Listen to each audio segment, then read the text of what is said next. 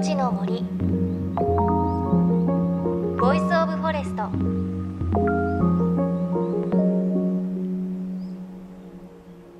おはようございます。高橋万里恵です。二十四節気を季節の移り変わりに合わせて細かく分ける考え方。七十二候ではこの時期は虫隠れて戸を塞ぐと呼ばれます。カブトムシなど夏の虫がもうさすがに寒くなってきたなぁと暖かい土に潜ってドアをパタンと閉める冬ごもりに入る様子を例えています。確かに私たち人間も窓を開けてるとさすがに肌寒くなってきましたよね。私も最近窓を開けて寝てたんですが朝方ひんやりした風で目覚めることが多くなって羽毛のお布団を出しました。夏はタオルケットだけだったんですがあのちょっと重みがあってふかふかするお布団で寝るのって心地いいですよね。なんか私毎年そうなんですけれどあまりに気持ちよく寝られるので起きた瞬間に次はいつこのお布団で寝られるんだろうって考えながら 過ごしちゃったりします。それぐらいこの時期はなんか寝ることお布団に入ることがすごく好きであとまだ私シャワーなんですけれどこれからはお風呂とかもね溜めて入るのが気持ちいい季節になりますよね。さあ皆さんは冬に向けての準備されているでしょうか？JFN38 曲を結んでお送りします。命の森 Voice of Forest。この番組は森の頂上プロジェクトをはじめ全国に広がる植林活動や自然保護の取り組みにスポットを当てるプログラムです。各分野の森の賢人たちの声に耳を傾け森と共存する生き方を考えていきます。さあ今週ご案内するのは東京を代表する大きな森明治神宮の森です。日本一の参拝客を集める初詣スポットとして知られる明治神宮はその周囲を70万平方メートルという広大な鎮守の森に囲まれています。東京渋谷区という大きな街の中心になぜこれほど大きな森があるんでしょうか？その歴史と成り立ちについてこの森を管理する森の賢人に伺いました。命の森 Voice of Forest。今日も最後までお付き合いください。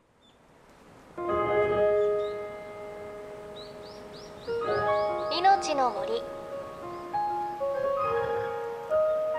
Voice of Forest、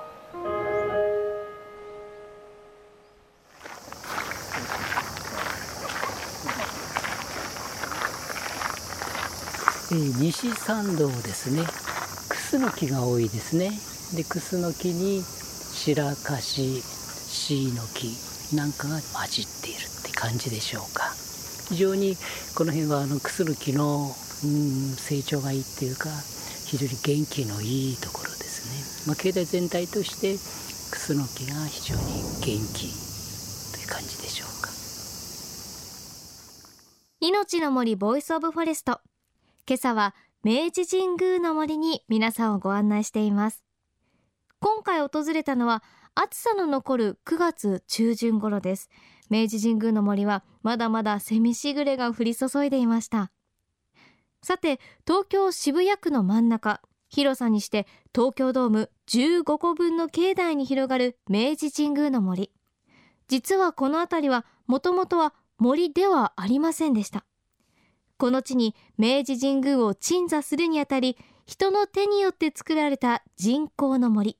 それが明治神宮の森なんです。ですから明治天皇様お亡くなりになってその時にご清徳をしのぶための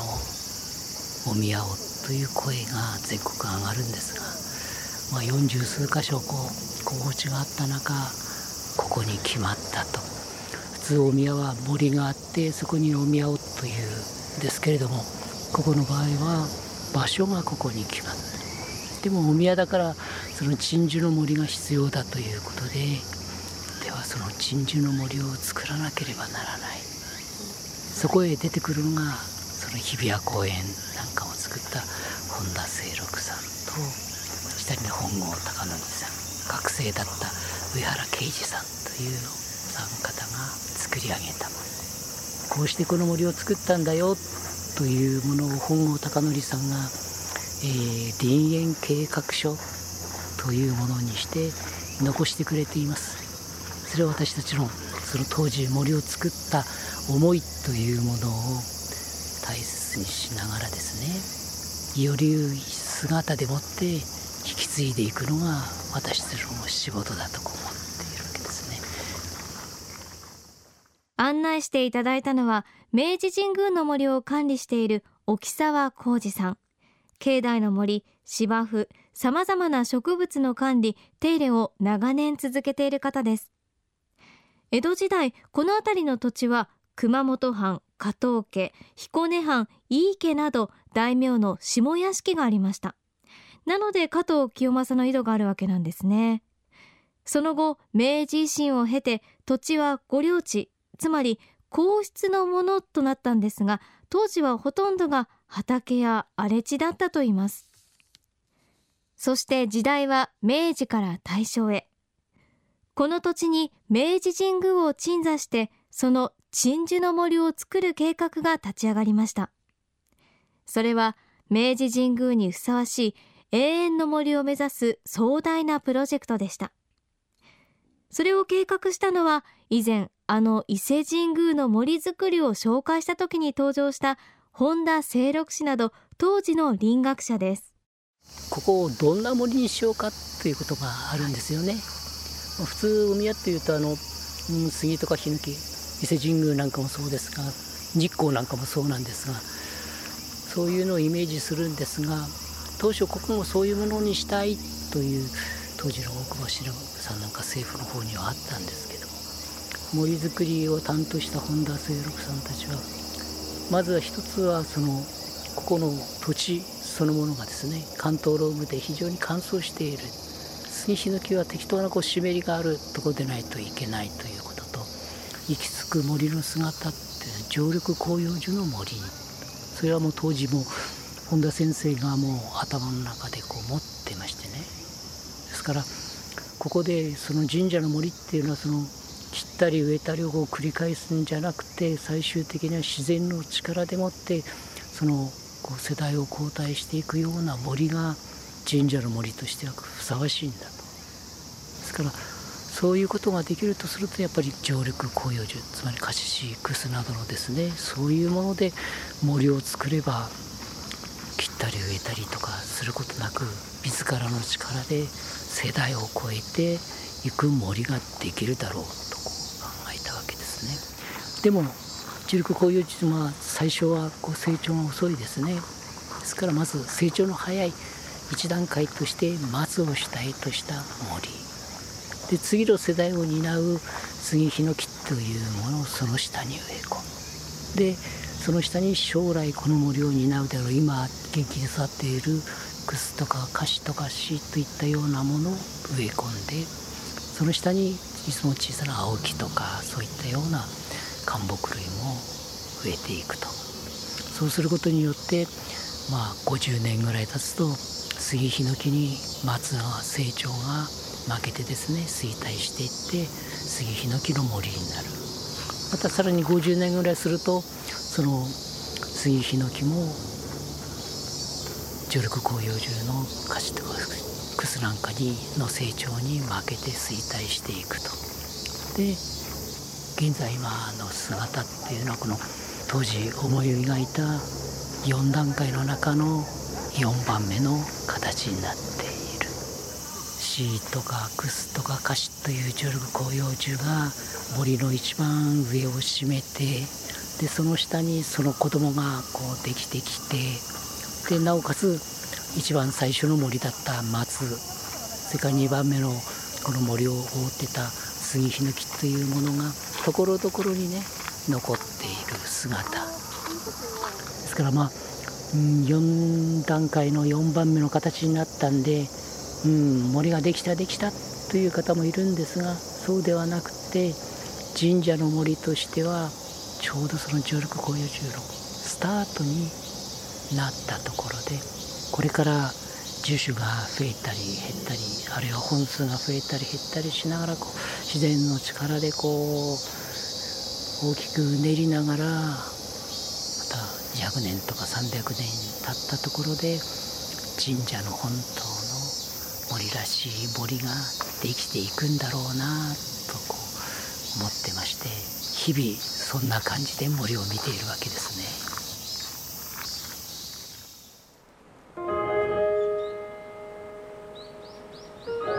命の森。 Voice of Forest。命の森 Voice of Forest。今日は東京明治神宮の森についてお届けしてきましたがそろそろ別れのお時間です。ということで沖沢さんのお話すごく印象的でしたね。私もずっと東京に住んでるんですけれどこんなすぐ近くに森の賢人たちの考えが残っている森があること知りませんでした。あの明治神宮は昔からもう高校生の時とかも友達と散歩に行ったり何度も行っているんですけれどまあ、立派な森だなと思っていましたけれどそういう目で見たことがなかったのでぜひ今度は自然の力で世代交代をしている様子とか老木が倒れていてその横から新しい芽が生えている様子とかあと光の差し具合なんかそんなことも感じながら見てみたいなと思います。これからねお散歩にもすごくいい季節ですし鎮守の森覗いてみたいなと思います。で明治神宮の森づくりについて当時の内閣総理大臣大隈重信は伊勢神宮や日光東照宮の杉やヒノキの森をイメージしていたということなんです。しかし杉やヒノキはこの土地の性質や都会の環境には合わないと本田清六氏をはじめとした林学者たちは総理に対して猛反対の声を上げました。そして大正4年人が手を加えなくても自然の力で世代交代を続ける永遠の森を目指した森づくりが始まったということなんです。そして現在当初は150年後にそうなるだろうと予想していた森はおよそ90年で早くも当時予測していた森の姿になっています。でこの現在の森の様子については来週またお伝えします。さあそれではメッセージ今日はご紹介しましょう。メッセージ。大阪府の40代の男性会社員の方。やっぱビッグバイクでしょうさんからいただきました。あの大阪南部父鬼の林業の話題についてのメッセージです。こちら先週お伝えしたんですが大阪南部には泉葛城山系がありブナの木も生い茂る場所があります、うん、私の住んでいる岸和田は父鬼の少し南。海あり山ありの町です。9月は海辺の岸和田だんじり。10月は山の手の岸和田だんじり祭り。こちらは毎年10月の第2土曜日日曜日に行われているということで今年は10月12日土曜日と10月13日の日曜日に行われます。あのだんじり祭りって欅の木が使われていたんですね。知らなかったです。そんなつながりもあるということで。いつも画面越しに見ていましたけどすごく迫力がある映像でぜひ生で一回は見てみたいなと思います。さあ番組ではあなたの身近な森についてメッセージお待ちしています。メッセージは番組ウェブサイトからお寄せください。伊勢神宮や明治神宮の森についてもお待ちしています。そしてあなたの周りの神社の鎮守の森についてもぜひ教えてください。命の森 Voice of Forest ここまでのお相手は高橋万里恵でした。命の森。の森。